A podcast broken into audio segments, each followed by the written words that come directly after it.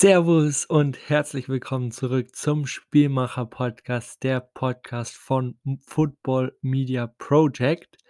In dieser vierten Folge des Podcasts bin ich endlich zurück aus der zwei Monate langen Pause hier beim Podcast. Ich hatte einfach keine Motivation, äh, kein, keine Lust wirklich auf den Podcast, aber jetzt bin ich motiviert zurück in der neuen Saison und genau darum geht es auch in der Folge. Es geht um den Saisonstart, was bis jetzt schon so passiert ist und wie jetzt so der heiße Monat September anlaufen wird.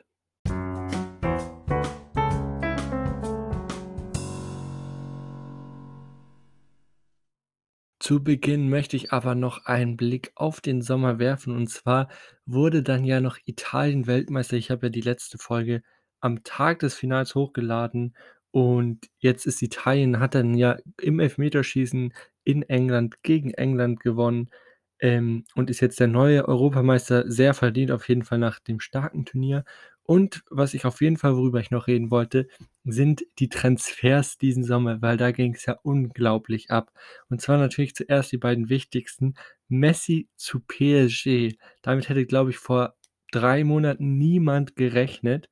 Lionel Messi in einem anderen Trikot als von Barca und CR7 natürlich mit der Heimkehr ins Old Trafford, auch wenn es tatsächlich zwischenzeitlich kurz so aussah für einen Tag ungefähr, dass er zum Rivalen City wechselt.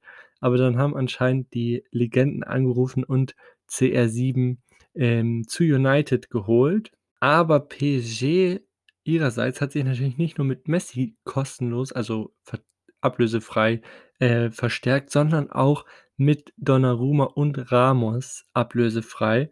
Donnarumma, der glaube ich, äh, der Torhüter oder vielleicht sogar Spieler des Turniers, also der EM war. Also perfekt. Er ist ja immer noch jung, obwohl er jetzt schon so viele Jahre Stammspieler ist. Und Ramos, äh, das eigentlich Real Madrid Bollwerk, ist jetzt auch zu PSG gewechselt, jetzt mit Messi auf einer Seite. Auch das hätte man, glaube ich, nicht so erwartet. Aber PSG hat jetzt auf jeden Fall aufgestockt, hat auch Mbappé nicht ziehen lassen für angeblich 200 Millionen Euro. Einfach weil sie in dieser Saison wirklich den Champions League-Triumph wollen. Und eigentlich habe ich so da das Gefühl, dass PSG nur verlieren kann, weil wenn sie gewinnen, Mai mit dem Team ist halt eigentlich fast Pflicht zu gewinnen. Und wenn sie nicht gewinnen, das wäre dann eher die Schande.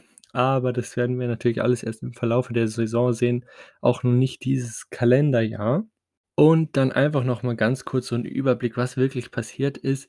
In den letzten Monaten noch ein paar andere Transfers. Und zwar ist natürlich Sabitzer noch zu Bayern gewechselt, bis jetzt nur ein Kurzeinsatz, aber trotzdem, ähm, natürlich 'n krasser Transfer in dem Sinne, dass der Vizemeister hier einen seiner wichtigsten Spieler, auch sein Kapitän, auch noch an Bayern verliert, nachdem er schon der Trainer und der Abwehrchef Upamecano zum Rekordmeister gegangen sind. In Spanien gab es auch noch ein paar Bewegungen und zwar ist, äh, Camavinga, das, ähm, Talent von Rennes, zu Real Madrid gewechselt, hat jetzt auch gerade gestern sein erstes Tor erzielt. Der ist auf jeden Fall sehr, sehr vielversprechend. Ich glaube, der kann Real echt in den nächsten Jahren oder Jahrzehnten sogar sehr glücklich machen. Dann natürlich noch, äh, Cunha von Hertha zu Atletico und Atletico hat auch einen neuen Rückkehrer und zwar Griezmann der von Barca zurückgekommen ist. Da dann gab's dann auch dieses Meme, wo er direkt wieder viel jünger aussah. Das heißt, äh, da könnte Atletico sich auf jeden Fall gut verstärkt haben und eventuell ihren La Liga-Titel verteidigen. Und Barca hat jetzt nicht so aufgestockt, aber hat auch noch ihrerseits ein Top-Talent verpflichtet. Und zwar den Österreicher Yusuf Demir. Ich glaube, einer der vielversprechendsten ähm, Spieler einfach, die es derzeit gibt. Noch nicht so bekannt wie Camavinga auf jeden Fall, aber mit einem sehr, sehr, sehr großen Potenzial. Und Barca hat natürlich immer noch, äh, Petri und Ansu Fati, die auf jeden Fall die Zukunft des Vereins sein werden. Also, vielleicht sind jetzt Barca und Real ein, zwei Jahre mal ein bisschen schlechter und vielleicht müssen sie jetzt Atletico erst mal 'n bisschen ziehen lassen. Aber die, äh, haben auf jeden Fall nicht aufgegeben und haben beide schon wieder gute Teams für die Zukunft. Und in England gab es auch noch ein paar Wechsel. Und zwar war nach meiner letzten Podcast-Folge auch noch der Wechsel von Jack Grealish natürlich zu Man Manchester City. für über 100.000.000 € mal wieder. Das ist einfach unfassbar, wie viel Geld die selbst in der Pandemie haben. Ob sich's lohnt, weiß ich jetzt nicht. Aber wer auch noch zugeschlagen hat, ist der Champions-League-Sieger. Chelsea hat, äh, noch auch einen Rückkehrer. Also, es gab viele, ähm, Comebacks diesen Sommer, und zwar Lukaku vom italienischen Meister zum Champions-League-Sieger gewechselt. Also, jetzt, äh, der Champions-League-Sieger will auch den Titel natürlich verteidigen, hat sich noch mal verstärkt. Dadurch ist jetzt natürlich, äh, Werner auf die Bank gerutscht. Deswegen gibt's jetzt schon wieder Gerüchte, dass er wieder mit Bayern verbunden wird. War ja schon vor seinem Wechsel zu Chelsea so. Aber mal schauen, was da wirklich dran ist. Kommt ja auch drauf an natürlich, was mit Lewy passiert in den nächsten 1, 2 Jahren. Und das war's dann erst mal so grob mit dem Rückblick, äh, über den Sommer. Und dann kommen wir jetzt, äh, zur Bundesliga beziehungsweise zu zum Rückblick über die ersten 4 Spieltage. Die Bundesliga-Zusammenfassung beginnen wir einfach der Tabelle nach mit dem 1. Platz und das ist aktuell der VfL Wolfsburg und zwar als einziges Team mit der vollen Punkteausbeute aus 4 Spielen, also natürlich 12 Punkte, aber nur 'ner Tordifferenz von 6:1 und da sind wir schon bei dem Punkt, dass vielleicht diese 4 Siege nicht zu hoch zu bewerten sind. Auf jeden Fall natürlich stark ist, dass der Sieg gegen Leipzig dabei ist, aber sonst war's halt nur 'n, ähm, 1:0 Sieg gegen Bochum, 2:1 Sieg, äh, gegen Hertha und jetzt aktuell der 2:0 Sieg in Fürth. Also, es sind natürlich 4 Siege, die kann man ihnen nicht mehr nehmen, aber es ist vielleicht auch nicht zu hoch zu bewerten. Dazu kommt dann natürlich noch, was wir wahrscheinlich alle mitbekommen haben, im DFB-Pokal haben sie eigentlich auch gewonnen, aber da kam es natürlich zu dem Wechselfehler, äh, in Münster, weshalb Preußen Münster jetzt, äh, weitergezogen ist und das als Niederlage für Wolfsburg zählt. Aber sonst auf jeden Fall, sie sind gut dabei, aber ich würde sie jetzt auf jeden Fall nicht direkt dann auch in den Titelkampf mit einbeziehen, jetzt schon. Vielleicht, wenn sie so gut bleiben, auf jeden Fall. Aber, ähm, mal schauen, was hier Van Bommel mit seinem Team über die gesamte Saison, äh, abliefern kann. Und dann auf Platz 2 kommen wir direkt zu Bayern. Davon jüngst natürlich auch das 4:1 in Leipzig, was auf jeden Fall, äh, die Leistung der letzten Wochen untermauert hat, nachdem sie auch 5:0 gegen Hertha gewonnen hatten und knapp, äh, aber spannend 3:2 gegen Köln. Außerdem haben sie natürlich im DFB-Pokal dem Bremer SV, ich glaube sogar Fünftligisten, gar keine Chance gelassen mit 12:0. Das war auf jeden Fall ihre Pflichtaufgabe, die sie erfüllt haben. Und sie haben auch den Supercup in Dortmund mit 3:1 gewonnen. Also, wirklich bis auf dieses 1:1 zu Beginn, wo man sich wahrscheinlich erst einmal einspielen musste, nachdem man auch ja in der Vorbereitung keinen einzigen Sieg geholt hatte. Aber seitdem ist Leipzig äh, ist Leipzig ist Bayern in der Spur. Jetzt morgen kommt es ja natürlich auch noch zur Paarung in Barcelona. Der 1. Champions-League-Spieltag steht an, aber für mich ist Bayern da klar Favorit. Ich habe ja vorhin schon kurz über Barcelona geredet.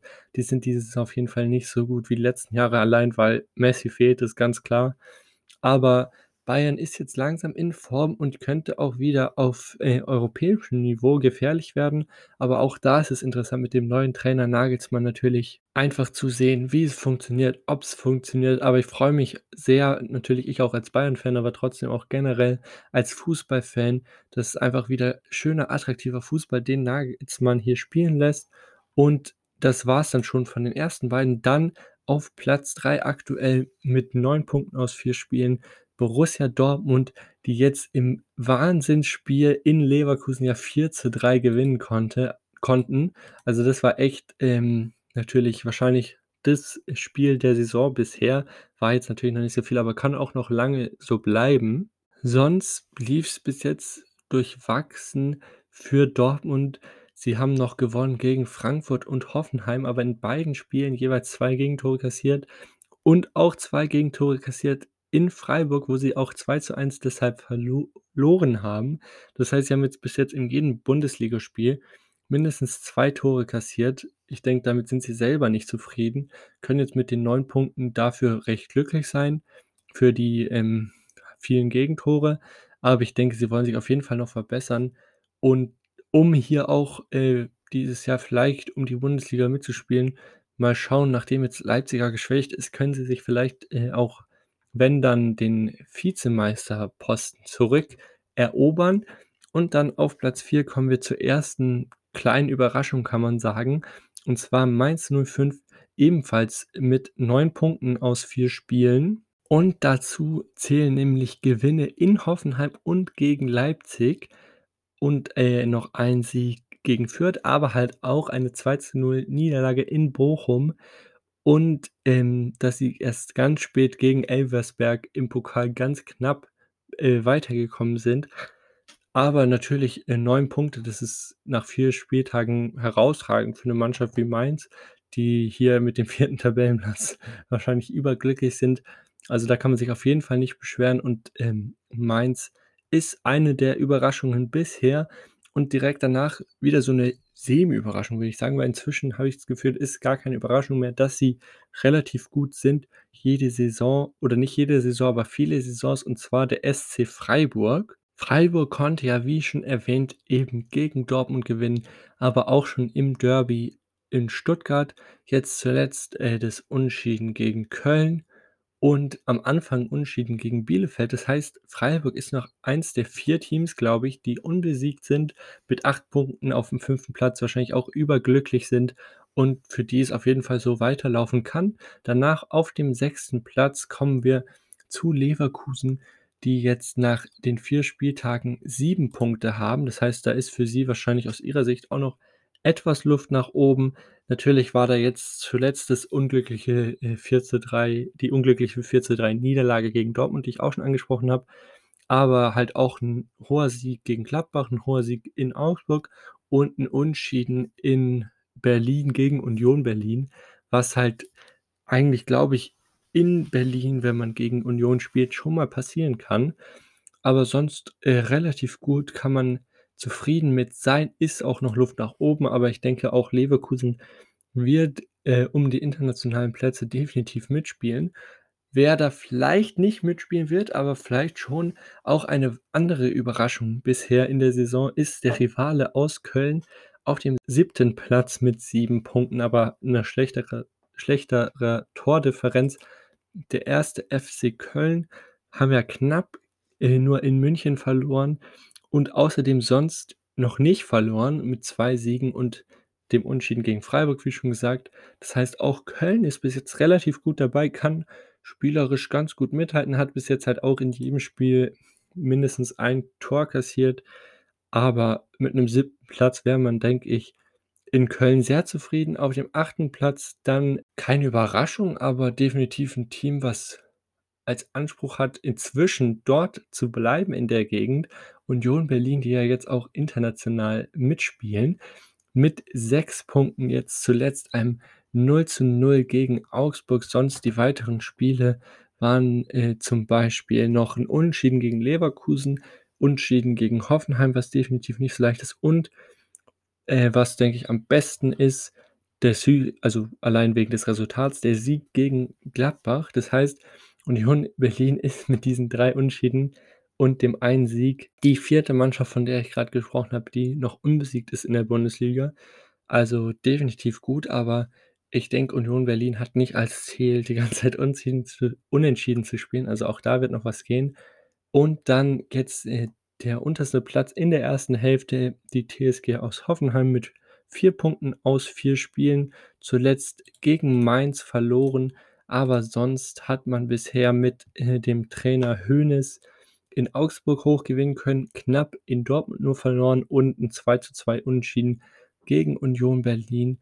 Also, ich denke, in Hoffenheim kann man mit dem Start vielleicht nicht zufrieden sein, aber ist definitiv nicht schlecht. Ähm, allein wegen dem Tabellenplatz 9. 4 Punkte ist jetzt wahrscheinlich nicht so herausragend, aber es ist halt immer noch lange nicht schlimm und die Saison hat ja grade erst begonnen. So, die 2. Hälfte der Tabelle eröffnet Stuttgart mit ebenfalls 4 Punkten. Dazu zählt ein hoher Sieg gegen Fürth am 1. Spieltag, dann leider 'ne hohe Niederlage in Leipzig und seitdem eben nur noch 1 Punkt jetzt neulich in Frankfurt, gestern sogar. Das heißt, in Stuttgart ich denke, nach turbulenten Sommer, ähm, kann man damit jetzt erst mal zufrieden sein und man kann darauf ausbauen. Wer nicht zufrieden sein kann, ist aber definitiv die Borussia aus Mönchengladbach mit 4 Punkten aus 4 Spielen. nach dem eigentlich überzeugenden Spiel gegen Bayern hat's 2 Niederlagen gegeben und jetzt erst gestern den Sieg gegen Bielefeld, äh, hat hat sie wieder 'n bisschen auf die Spur gebracht. Das heißt, äh, Gladbach will auf jeden Fall mehr und muss auch jetzt mal besser spielen, auch gegen bessere Gegner, nicht nur gegen Bielefeld gewinnen, sonst wird es nichts mit, äh, den eigenen Ansprüchen erfüllen. Und wer auch die eigenen Ansprüche nicht mal ansatzweise wahrscheinlich bisher erfüllen kann, ist RB Leipzig. Die haben nur 3 Punkte bisher geholt und zwar das in 'nem schon überzeugenden Sieg gegen Stuttgart, aber sonst gab es 2 1:0 Niederlagen in Mainz und Wolfsburg und jetzt natürlich im Topspiel die Niederlage gegen Bayern. Das ist wahrscheinlich keine Schande, auch gegen Wolfsburg in der derzeitigen Form, die haben ja 4 Siege, kann man vielleicht Punkte liegen lassen, aber auch gegen Mainz sollte man auf jeden Fall mit den Ansprüchen als Vizemeister, ähm, gewinnen. Und dann kommen wir schon zum 13. Platz. Hier ist, äh, der 1. Aufsteiger und zwar VfL Bochum. Auch sie haben 3 Punkte. Das wird jetzt noch 'n paar Plätze so weitergehen. Sie konnten bisher ein Spiel gewinnen und zwar die Partie gegen Mainz, aber haben dafür halt auch gegen Wolfsburg, Köln und Hertha verloren. Aber ich denke, 3 Punkte, also ein Sieg schon nach 4 Spieltagen, vielleicht noch ein sch Unentschieden wäre besser für sie natürlich, aber sonst kann man als Aufsteiger recht zufrieden sein und ist ja aktuell wäre man auf einem guten Tabellenplatz. Dann kommen wir zu Bielefeld, die jetzt ihre 2. Saison, äh, in Folge in der Bundesliga spielen, sind mit 3 Unentschieden gestartet tatsächlich und haben jetzt gestern eben gegen Gladbach ihre 1. Niederlage kassieren müssen, aber auch für die ist es, denke ich, nicht schlecht, ist 'n 14. Tabellenplatz noch vollkommen in Ordnung, kann man mit leben, würde ich sagen. Ist natürlich mehr drinnen, aber vielleicht bei den Unentschieden, aber gegen Gladbach kann man mal verlieren, sollte man meinen. Und dann kommen wir auch wahrscheinlich zu 'ner kleineren Enttäuschung und zwar die Eintracht aus Frankfurt nur auf dem 15. Tabellenplatz, ebenfalls mit 3 Punkten, wie gesagt. Sie haben bis jetzt in Dortmund verloren und konnten seitdem, äh, nur Unentschieden erringen und das gegen Gegner wie Augsburg, Bielefeld und Stuttgart. Das heißt, für die Frankfurter, ähm, muss da noch Luft nach oben sein. Sie haben ja eigentlich, ähm, europäische Ansprüche, würde ich schon behaupten. Und dann ist 'n gutes Stichwort, wer auch europäische Ansprüche hat, aber noch weiter davon weg ist, ist, äh, die Hertha aus Berlin. Die ist nämlich derzeit auf dem Relegationsplatz. Das sagt natürlich nach 4 Spieltagen noch nicht so viel, aber trotzdem ist man da. Und zwar gab's auch erst gestern den 1. Sieg, äh, in Bochum. Davor hat's 3 Niederlagen gehagelt. Sie waren das letzte Team, was Punkte holen konnten. Und zwar haben sie in Köln verloren, was man als Hertha, glaube ich, nicht sollte und dann zwar schon gegen Wolfsburg und Bayern spielen müssen. Das heißt, die Spiele haben sie sich schon hinter sich, aber trotzdem ist 3 Punkte natürlich, äh, nicht genug für den Investor, würde ich sagen. Und dann die beiden aktuellen Abstiegsplätze, das tut mir als Bayern natürlich sehr weh. Und zwar beginnen wir mit Augsburg, die bisher nur 2:0 erringen konnten und sonst zweimal 4 Gegentore kassiert haben gegen Hoffenheim und Leverkusen. Das heißt, Augsburg ist bis jetzt noch nicht in der Saison, aber bei Augsburg habe ich schon, seit sie aufgestiegen sind, vor inzwischen über einem Jahrzehnt, immer das Gefühl, dass sie sich irgendwie retten werden. Sind ja noch nicht abgestiegen, wie nur 'n paar andere Vereine in der Bundesliga, ähm, aber da muss man halt schauen, was die Saison ergibt. Ich denke, Augsburg hat noch lange nicht hier, ähm, verloren, aber wer jetzt leider schon echt blöd dasteht, ist Greuther Fürth aufm letzten Spielplatz. Die Spielvereinigung konnte bisher nur 1 Punkt holen gegen Bielefeld. Sonst haben sie gegen Stuttgart, Mainz und Wolfsburg verloren. Und auch im September steht noch das Spiel gegen Bayern an. Das heißt, für die Spielvereinigung sieht's leider sehr dunkel aus.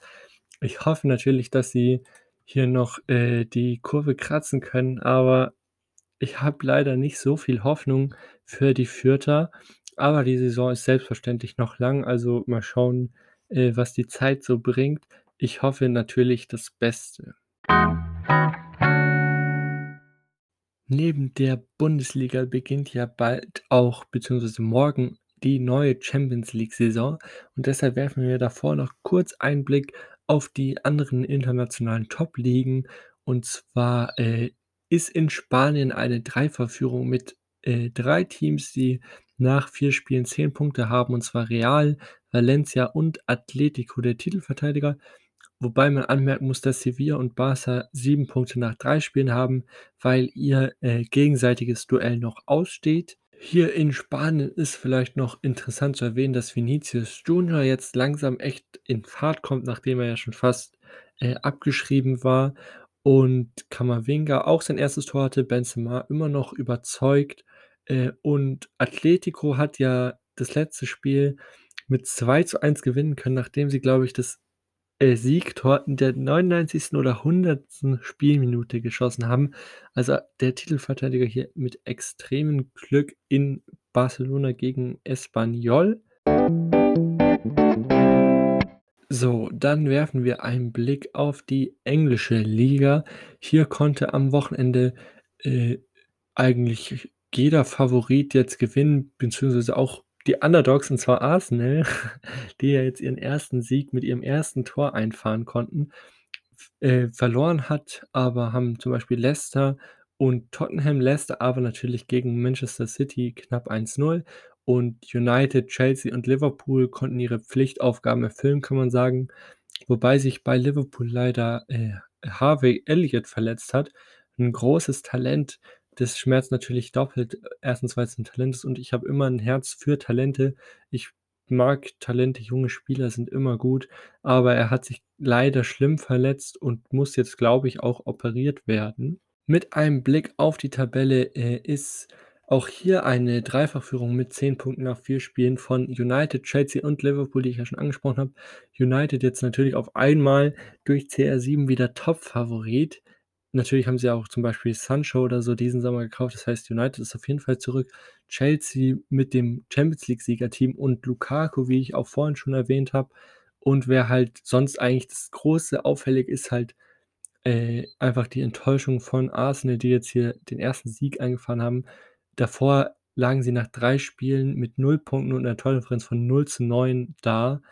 Das heißt, die müssen auf jeden Fall noch schauen, dass sie vorankommen und das war's dann mit England. Und dann noch ein kurzer Blick nach Italien. Hier konnte Mourinho sein 1000. Spiel als Trainer gestern gewinnen mit der Roma. Die haben jetzt auch, äh, 3 Siege aus 3 Spielen, genauso wie AC Milan und Neapel.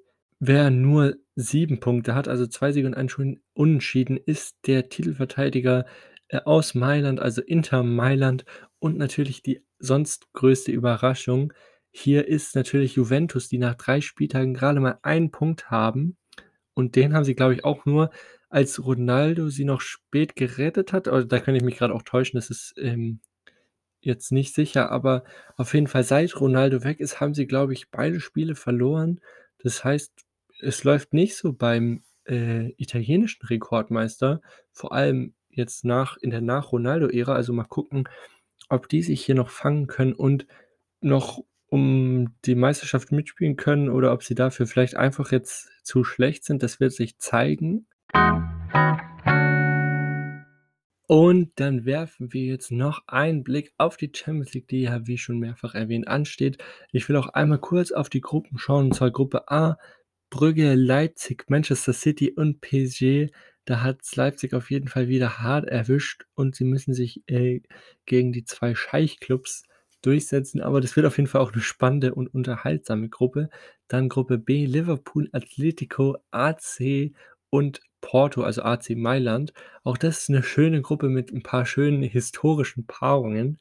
Zum Beispiel spielt am Mittwoch direkt Liverpool gegen Milan gegeneinander, die ja damals die 2 legendären Champions-League-Finals hatte. Dann Gruppe C, 'ne weitere deutsche Beteiligung, und zwar Ajax, BVB, Besiktas und Sporting Lissabon. Das ist auf jeden Fall sollte 'ne machbare Gruppe für die Dortmunder sein. Dann Gruppe D, Schachtja, Real Madrid, Inter und Sheriff. Da muss man ja erwähnen, bis auf Sheriff waren die anderen 3 in der letzten Saison auch in einer Gruppe und damals noch in der Gruppe, äh, Gladbach, die es ja diese Saison beziehungsweise letzte Saison nicht geschafft haben, sich zu qualifizieren. Das heißt, es ist 'n Wiedersehen, bis auf halt Gladbach. Dann Gruppe E, die Bayern-Gruppe mit sonst noch Barcelona, Kiew und Benfica. Auch das sollte für Bayern relativ einfach sein. Sie sind ja sogar Topfavorit, selbst gegen Barca, wie gesagt, meiner Meinung nach Favorit. Das heißt, hier ist alles andere als der 1. Platz eigentlich auch 'ne Enttäuschung. Dann noch Gruppe F, die etwas schwächere Gruppe, kann man sagen, aber kann auch hat viel Potenzial. Äh, Bergamo, Young Boys Bern, Manchester United und Villarreal.